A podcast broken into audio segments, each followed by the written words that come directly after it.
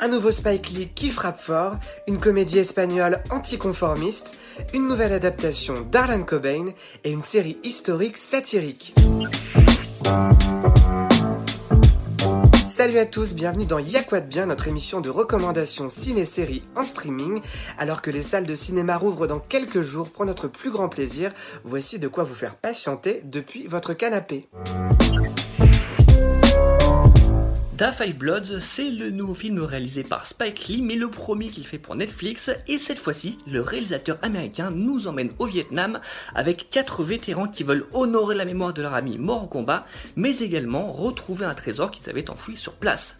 Du coup, on navigue entre le présent et le passé grâce à des flashbacks qui nous montrent que le conflit n'est pas tout à fait terminé dans la tête des héros, mais l'autre guerre sans fin dont parle le film, c'est le racisme, ce sont les injustices envers la population noire américaine, et ça, ça fait un écho à l'actualité très brûlante et à ces manifestations anti-racisme qui ont lieu dans le monde, et c'est aussi une façon de nous rappeler l'importance et la pertinence du cinéma de Spike Lee.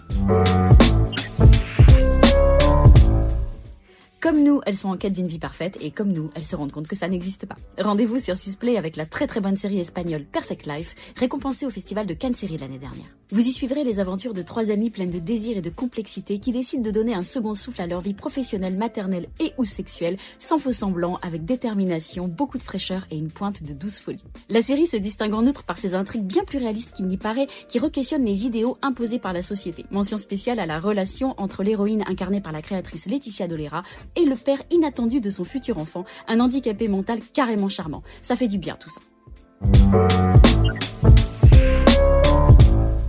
Bonjour à tous, alors moi je vais vous conseiller The Woods ou Dans les bois, disponible sur Netflix. Alors The Woods, c'est quoi? C'est la troisième adaptation d'un roman d'Arlan Coben, le maître du polar après Safe et Intimidation, qui sont également disponibles sur Netflix. Alors cette série se déroule sur deux époques, 1994 et 2019, ça se passe en Pologne, et on va suivre le procureur Pavel Kopinski, qui va devoir enquêter sur deux meurtres et la disparition de sa sœur survenue dans les bois en 1994. Je vous conseille vraiment cette série dans les bois parce que c'est une très belle ambiance, notamment à la fois visuelle mais également scénaristique. Et si vous adorez les polars, vous allez vraiment aimer cette ambiance-là. Ça prend vraiment son temps, c'est très très beau. Vous ne regretterez pas cette adaptation d'Arlan Coben sur Netflix.